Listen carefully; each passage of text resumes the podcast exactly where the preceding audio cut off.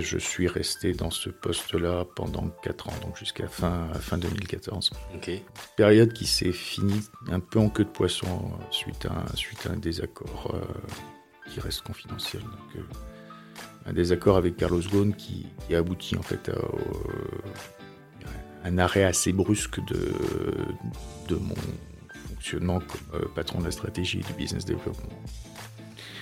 Et euh, une dernière expérience d'expatriation euh, en Asie du Sud-Est, euh, basée à Bangkok avec l'objectif de développer l'activité de Renault en, Asie du Sud-Est.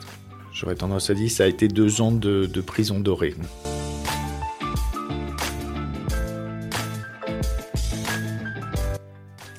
Parce qu'aujourd'hui est le premier jour du reste de notre vie, Au revoir Président est le podcast qui part à la rencontre de ces anciens cadres dirigeants qui ont décidé de sortir de l'arène. Je suis Laurent Pelé, cadre dirigeant d'un grand groupe français, parti 22 ans faire le tour du monde comme expat. Aujourd'hui, j'ai décidé d'appuyer sur pause et de faire un break.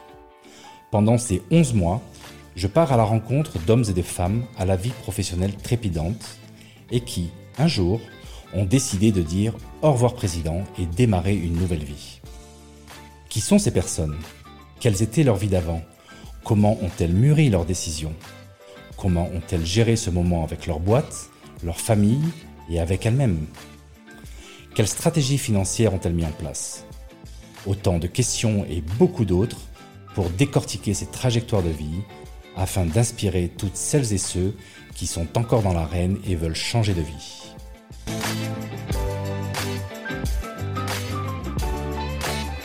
C'est parti. Alors nous voilà pour euh, le deuxième épisode avec euh, Serge Yokos que j'accueille et qui me fait le plaisir de venir d'Irlande.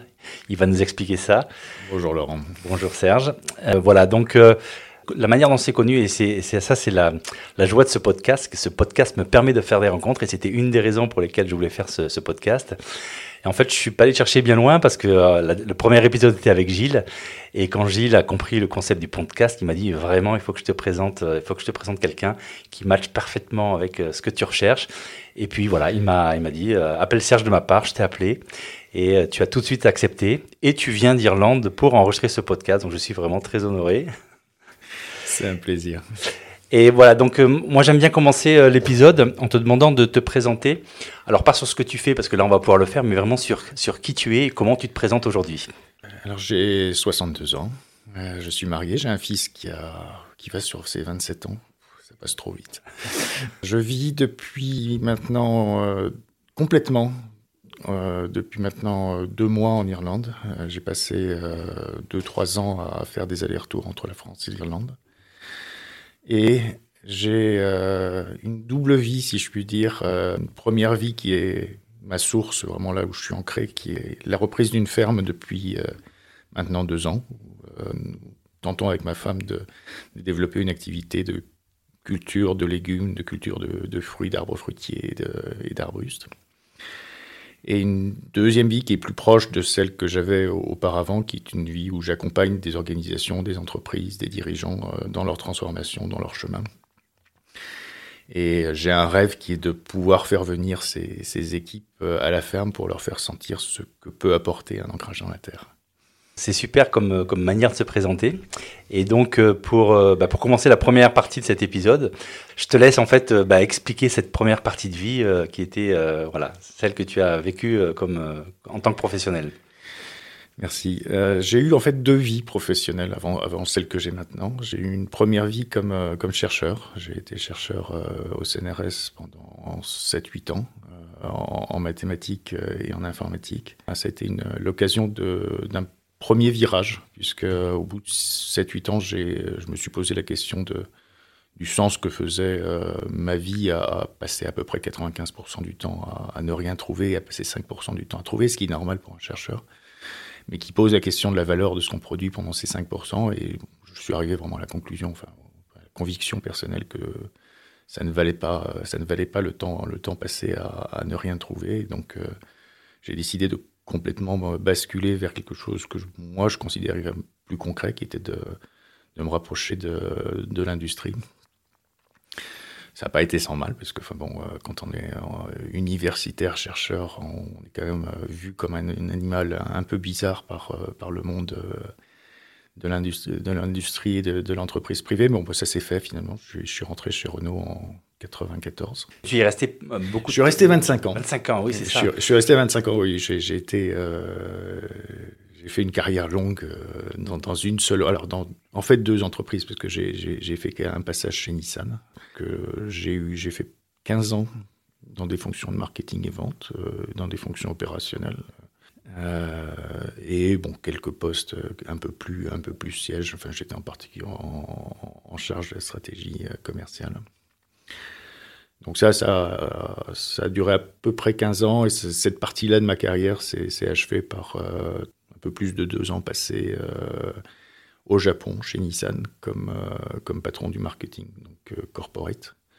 Et je suis rentré en France, donc chez, chez Renault, comme patron de la stratégie du business développement fin 2009, tout, début 2010. Et je suis resté dans ce poste-là pendant 4 ans, donc jusqu'à fin, fin 2014. Période qui s'est finie un peu en queue de poisson suite à, suite à un désaccord euh, qui reste confidentiel. Donc, euh, un désaccord avec Carlos Ghosn qui, qui a abouti en fait à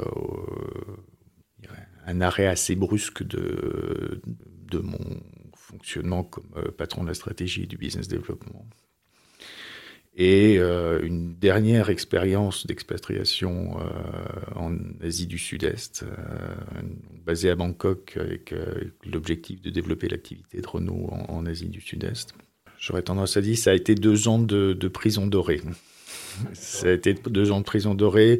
Renault n'avait pas fondamentalement l'intention d'investir euh, en Asie du Sud-Est et on ne peut développer d'activité en Asie du Sud-Est qu'en investissant euh, industriellement, puisqu'il y, a des barrières à l'entrée qui sont très, importantes. Donc passer de, passer de patron de la stratégie à patron d'une région où on vend euh, quelques milliers de voitures, un petit nombre de, milliers de voitures par an, c'était... Donc là tu, là, tu savais que quelque part, la carrière dans le groupe Renault, c'était elle, est, bon, elle était suspendue. Et toi, tu avais, tu avais une ambition de, de faire une carrière qui pouvait t'amener dans tes, euh, dans, tes, dans tes rêves euh, à, quel niveau? Enfin, Comment tu te projetais euh, à l'intérieur du groupe et, J'avais toujours été proche, je dirais, proche des niveaux du COMEX. Imaginez que je, je finisse membre du COMEX, peut-être. J'y ai songé certainement, enfin, comme patron de la stratégie, si ça pouvait être une trajectoire naturelle mais euh, au moins, je dirais, rester, je, rester, je dirais, dans un milieu de, de niveau comité de direction. Euh, là, c'est sûr que c'est, ça, a été, euh, ça a été un peu un, un, pas en arrière. Ça a été surtout un, un pas en arrière qui m'a commencé à me faire poser des questions sur pourquoi je suis là et pourquoi je fais ça. simplement parce que les raisons de la décision de, de, me sortir de mon poste de patron de la stratégie étaient à mes yeux, totalement infondé. Du jour au lendemain, euh, la plupart, majorité des membres du COMEX ne me, ne me, disaient plus bonjour dans le couloir alors que j'étais sur des termes de tutoiement euh, la veille. Et, là, à ce moment-là, tu, donc tu commences à te poser des questions, mais tu prends quand même le job et tu. Euh, parce que tu disais que c'était une, Comment tu l'appelais Prison dorée. Une, prison dorée. Une prison dorée. ma femme est malaisienne. Euh, ma femme est malaisienne, donc l'idée de revenir en Asie du Sud-Est pour nous, c'était. Euh, moi, j'y avais passé deux ans quand j'étais quand j'étais euh, en coopération au moment du service militaire, donc je connaissais la Malaisie bien. C'est là que j'avais connu ma femme. Et c'était des belles années pour pour toi, pour, pour ta famille? C'était de très belles années à titre personnel. Oui.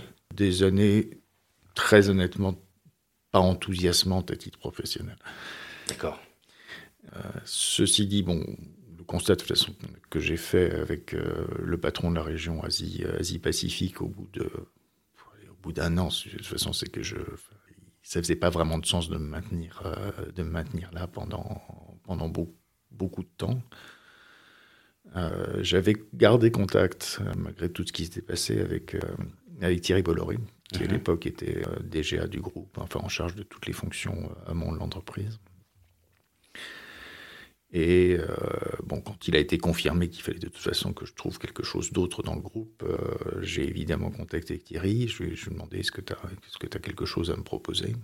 Mais donc là, c'était ton initiative. Hein c'est toi qui as dit il faut que je bouge d'ici, en fait. Euh... Non, ça a été vraiment un accord entre, entre moi et ma hiérarchie. Enfin, okay. de toute façon, ça sautait, ça sautait, ça sautait aux yeux. Enfin, j'étais, enfin, d'un point de vue totalement, euh, je dirais, pragmatique et brutal. Je coûtais beaucoup trop cher pour, euh, pour l'activité. Donc, euh... Mais donc le next move, il allait être déterminant parce que suivant ce que tu allais en fait pouvoir avoir comme job, c'était un peu le, un signal. Euh... Ouais. Est-ce que c'était une parenthèse ou est-ce que quelque part on... C'était c'était c'était une euh, oui. D'accord.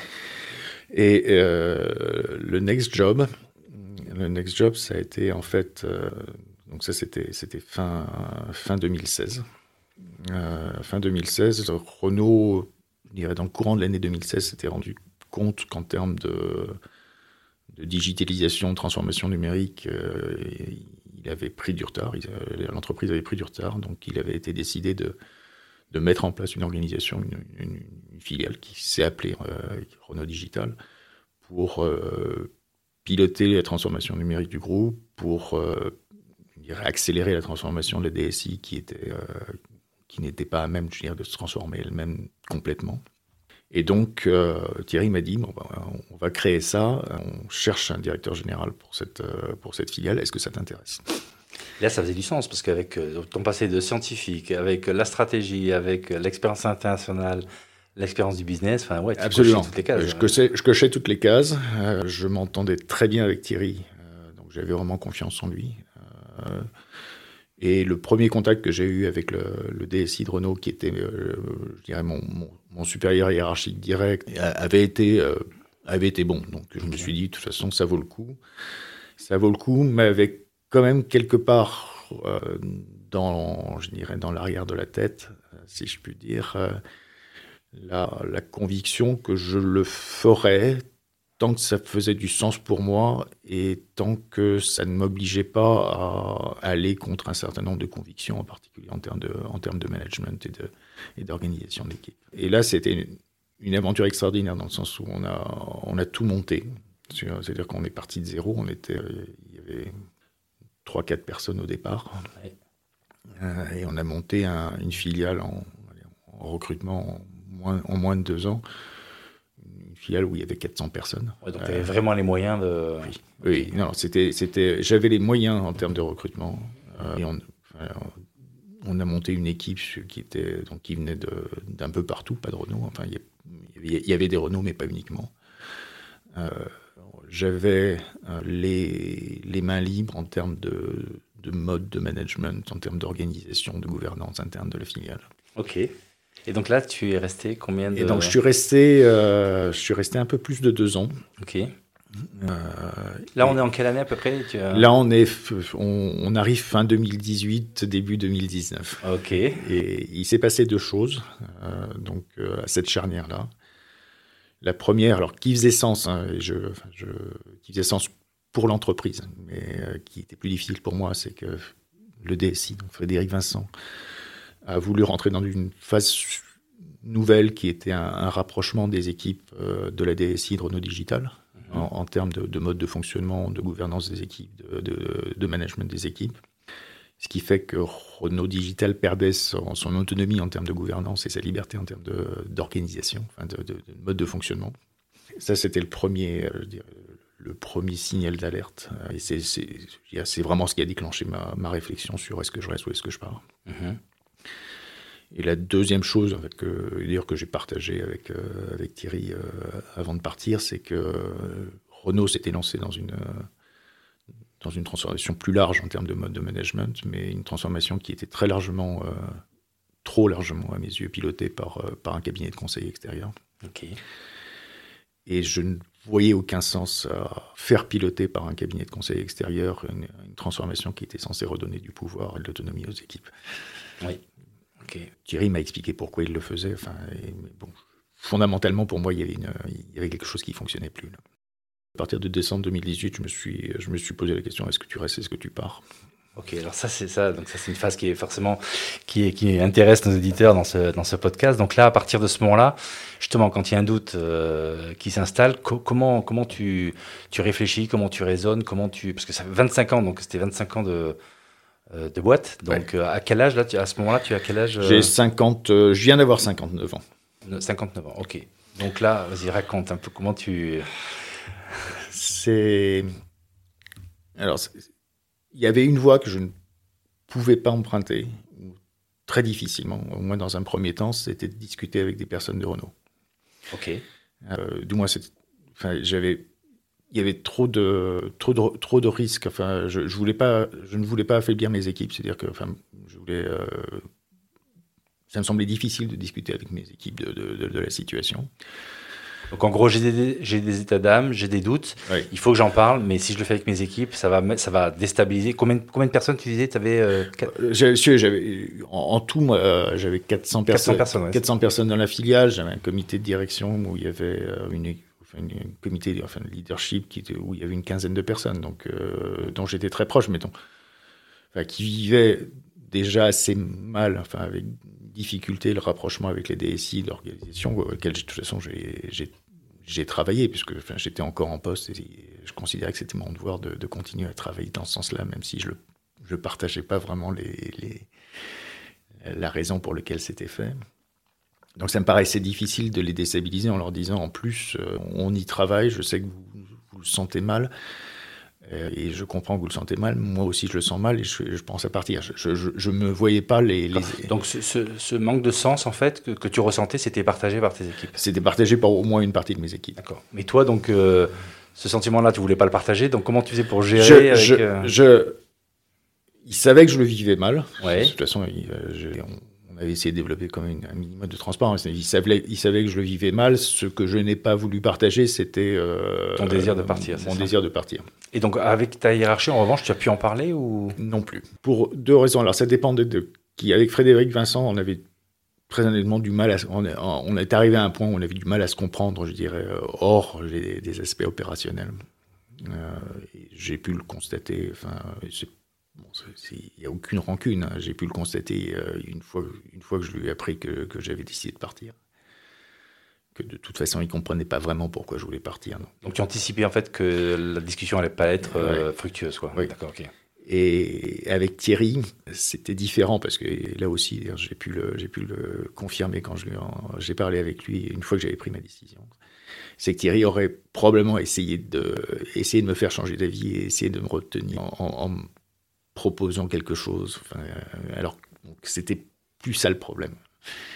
Alors ça c'est intéressant parce qu'en fait tu, as bien vu l'histoire thaïlandaise en fait que finalement tu étais dans quelque chose qui te faisait pas de sens et tu as réussi à, recevoir quelque chose qui avait du sens.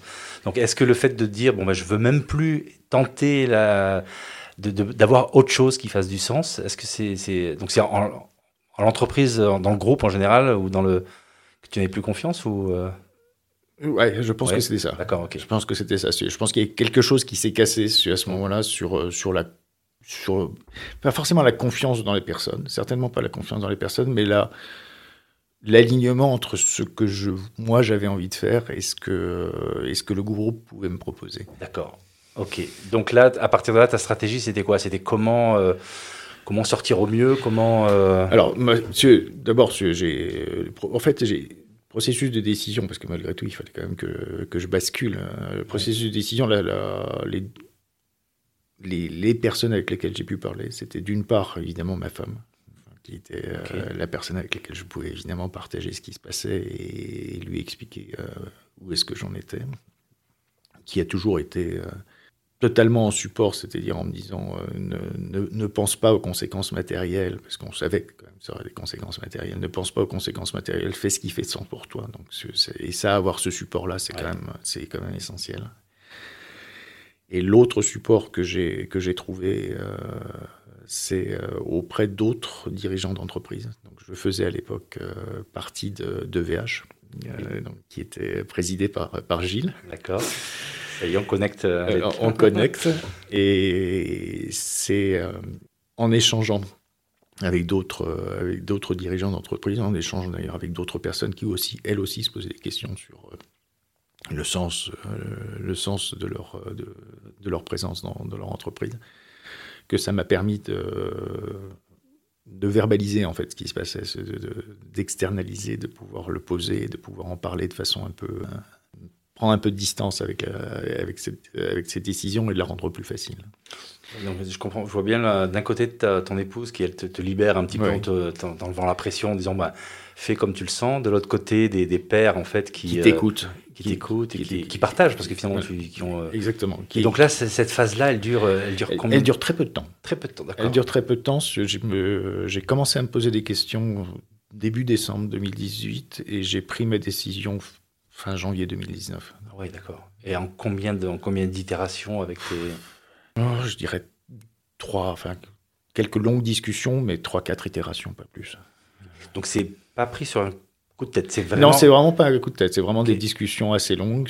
Et une fois prise la décision, il y a, il y a tout le process, alors, je dirais pratique, oui. de comment sortir. Oui. Euh... Et là, tu t'es fait accompagner tu... Alors là, j'ai eu une j'ai eu une chance euh, qui était que la, la, personne en charge au, sein des, des, ressources humaines, la personne en charge des, des cadres dirigeants était, était une amie.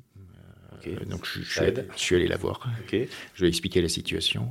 Euh, et bon, on a, on a, eu plusieurs, plusieurs rencontres et de toute façon, elle m'a dit bah, si, tu, si tu veux sortir, il y a, tu, tu peux partir avec une une rupture conventionnelle, il n'y a pas de problème, on peut, on, ça, peut se, ça peut se monter m'a expliqué ce que c'était parce que moi, je sais pas, enfin, je, je, connaissais pas tous les, les, tenants et les aboutissants.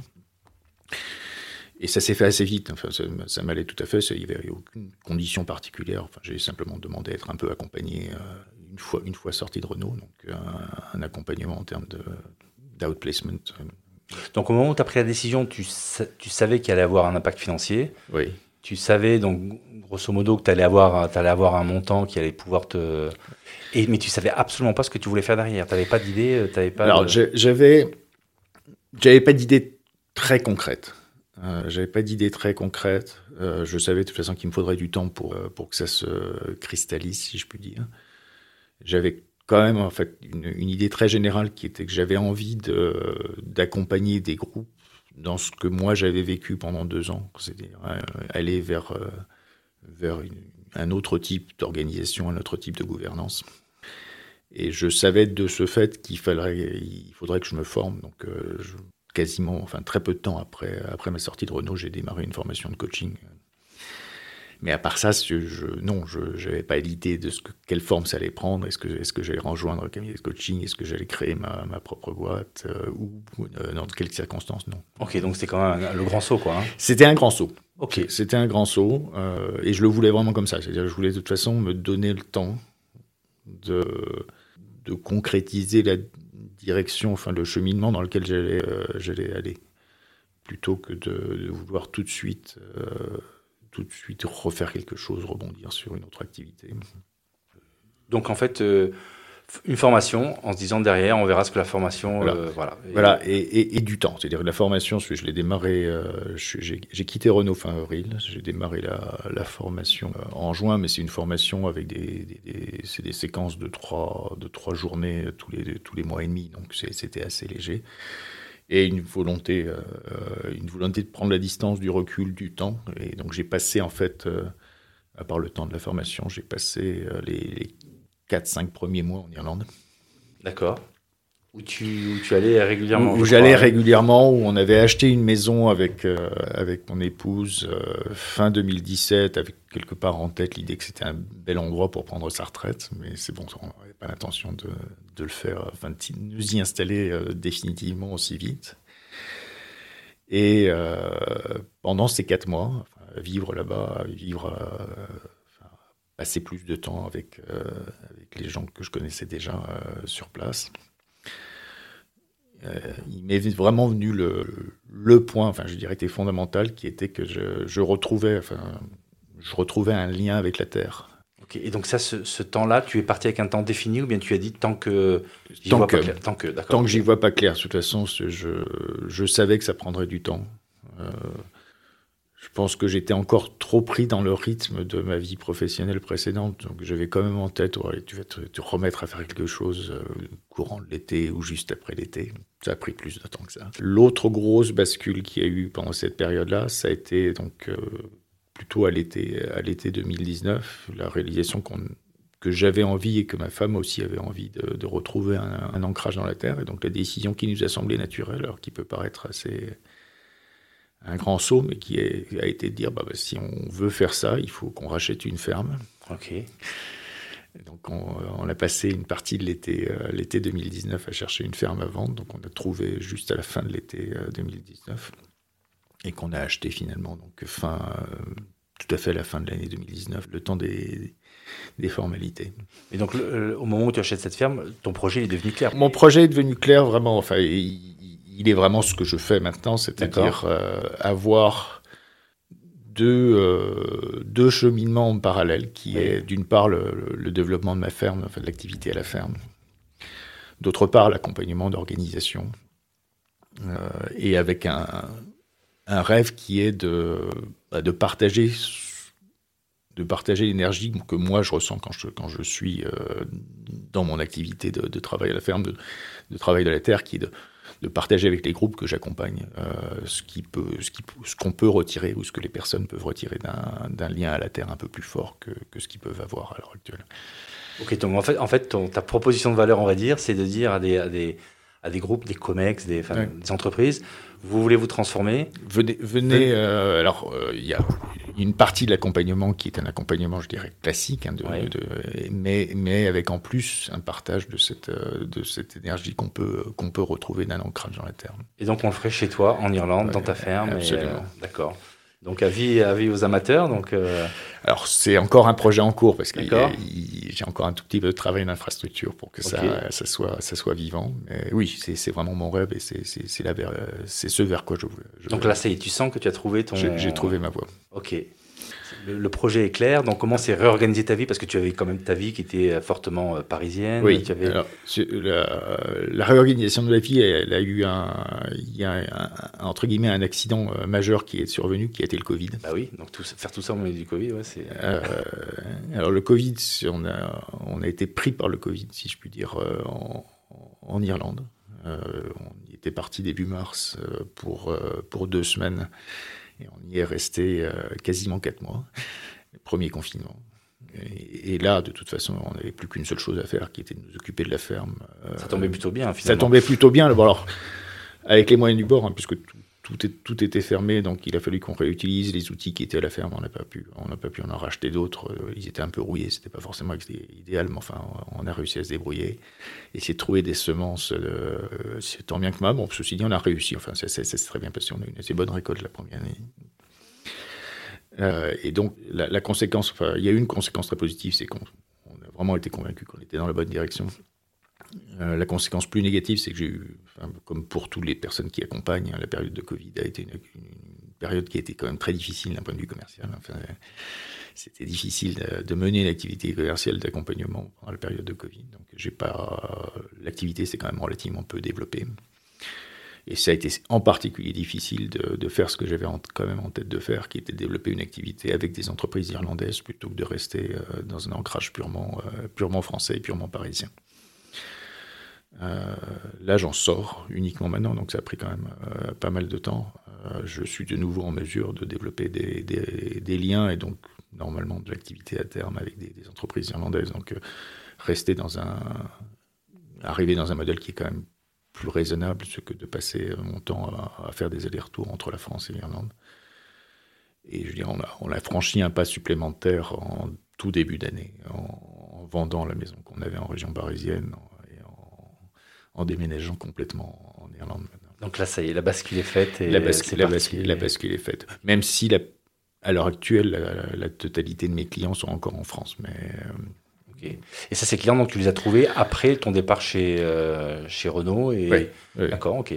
Par, euh, par contact, par, euh, par relation, par, par chance. De et ça, ça s'est fait assez facilement assez, Écoute, ça se fait ça se fait facilement. Ça, ça va dépendre du, du niveau d'ambition économique que tu as. D'accord. il y a un point qu'il faut avoir en tête, hein, c'est que la vie que nous menons maintenant en Irlande est une vie qui est euh, tout aussi pleine, mais beaucoup plus frugale qu'en France. Euh, je, vis, euh, nous, enfin nous vivons bien, sans, franchement, sans nous priver, pour aller moins de, moins de 2000 euros par mois. Ok. Mais vraiment sans nous priver compte tenu de ça, c'est beaucoup plus facile. Enfin, mon, niveau d'activité couvre largement, euh, couvre très largement nos besoins, donc ça va. Ok, donc tu sais qu'en fait tu es durable, quoi. Ton mode de vie est durable. Entre... Mon mode de vie est durable. Euh, on ne se prive pas, mais on, on, a certainement fait un travail de euh, se reconcentrer sur ce qui était essentiel pour nous.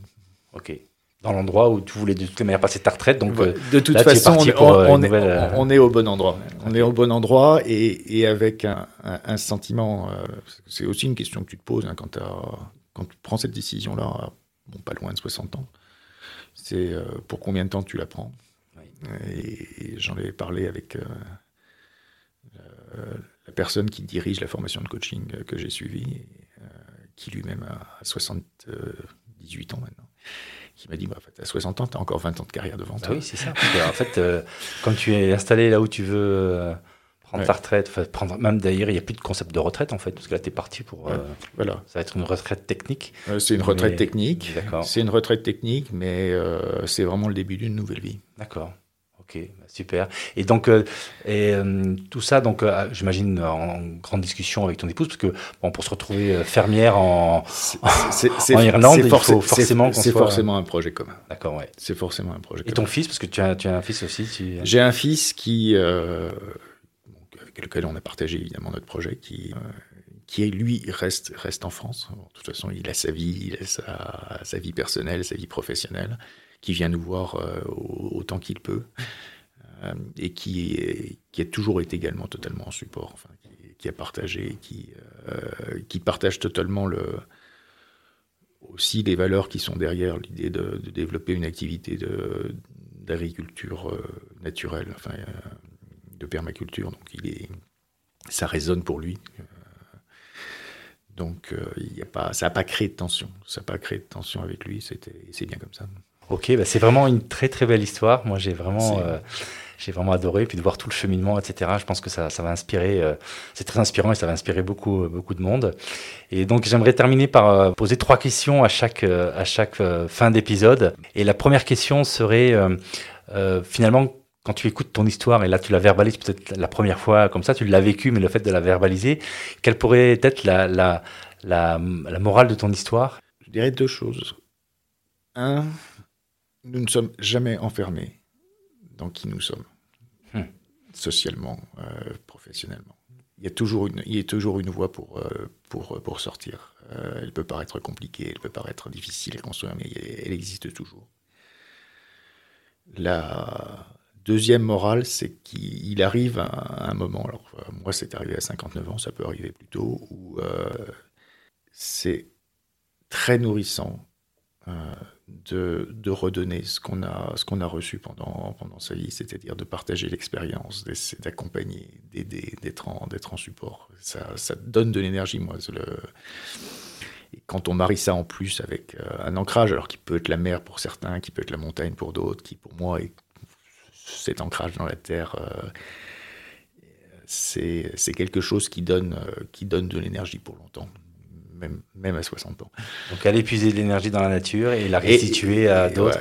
et, oui, et, restituer aussi tout ce qu'on a reçu, parce que j'ai reçu des, tas de choses positives euh, pendant ma vie professionnelle, même pendant les moments difficiles. Euh, pouvoir le redonner, le partager euh, et accompagner, c'est quelque chose qui est, qui est très nourrissant, qui est très gratifiant. Ok, très bien.